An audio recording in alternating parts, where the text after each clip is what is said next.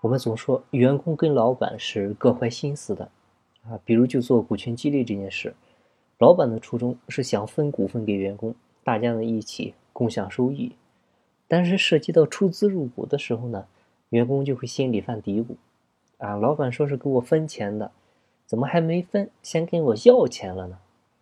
那为什么会出现这种情况呢？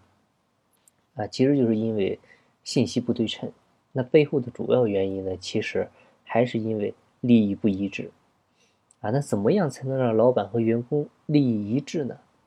其实就是大家都成为合伙人，啊，员工又有股份，成为公司股东的时候，利益就一致了。啊，哪怕只是干股股东，啊，因为最起码大家都会有分红的利益一致。啊，想起来之前有过这么一个段子，说有一个女孩子结婚，啊，刚过门的那天呢，新娘子在洞房里等着掀盖头的时候，看见了屋子里啊有一只大老鼠啊来回的在房梁上跑来跑去。这新娘子呢就嘲笑新郎说：“啊，你看你家里竟然有老鼠啊，个头还这么大，估计吃了你家不少米哦。”结果到了第二天早上起来的时候，啊，这个新娘子呢又看见了这只老鼠。啊，是直接拿起砖头就去砸那只老鼠，而且呢，边砸还边骂，说让你偷吃我家米，我打死你。那通过这个故事呢，不知道大家有没有启发啊？就其实当利益一致的时候呢，你会发现新娘子个人的感觉马上就不一样了。啊，有时候我们说老板和员工互相不信任，各怀鬼胎，那为什么会这样呢？因为如果你只给他工资和奖金，啊，工资奖金越高，你的利润呢就越低。但是如果你跟他一块分红，你会发现，不管他是分了一个点儿还是两个点儿，啊，只要他分的越多，你分的呢就更多。啊，这个时候你们的利益是一致的。那当利益一致的时候，很多事呢也就好办了。啊，为什么好办呢？因为利益一致的这个它是信任的前提。如果说利益不一致，员工和老板呢，他是没法谈事的啊！你不管什么事儿，你放心好了，他们一定是各自打各自的算盘，互相呢是提防着对方啊！你要是不相信呢，我再举一个非常通俗的例子，你就知道了。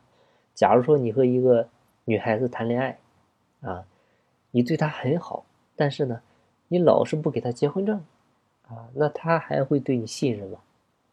啊，你说我对你。和真正的老婆没什么两样，那你非要在乎那张纸吗？那我问一句话：为什么那个女人老是在乎那张纸呢？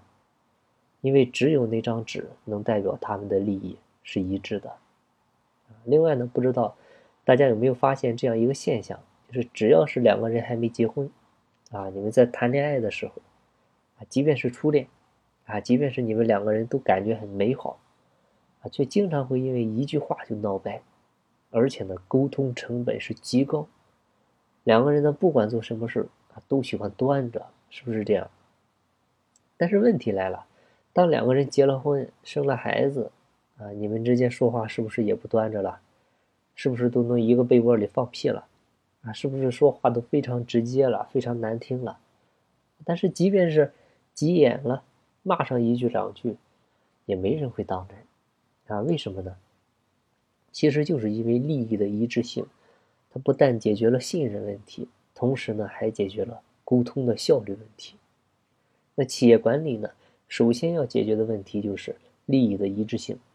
只要解决了利益的一致性，也就解决了员工和老板的信任问题，同时呢还解决了沟通问题。你看，这个统治中国经济五百年的晋商，其实就是解决了这样的一个关键问题。就是掌柜的和东家的利益一致性，啊，也就是员工和老板的利益一致性问题。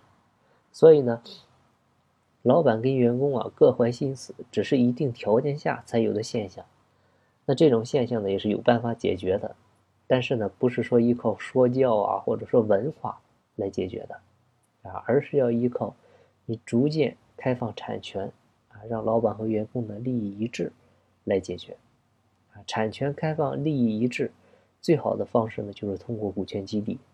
因为股权激励呢，它不仅解决了利益一致问题，还可以保证员工跟老板的风险一致。啊，也就是说，别出了事儿以后，员工都跳槽了，啊，留着老板自己跳楼，那样就太悲哀了。好，今天的分享呢就到这里，感谢您的收听。有更多股权方面问题，欢迎每周三晚八点关注我在喜马拉雅的音频直播，也欢迎加我的交流群互动。我的微信号是四零六八九三四六四。金不在西天，金在路上。我是张翔，下期再见，拜拜。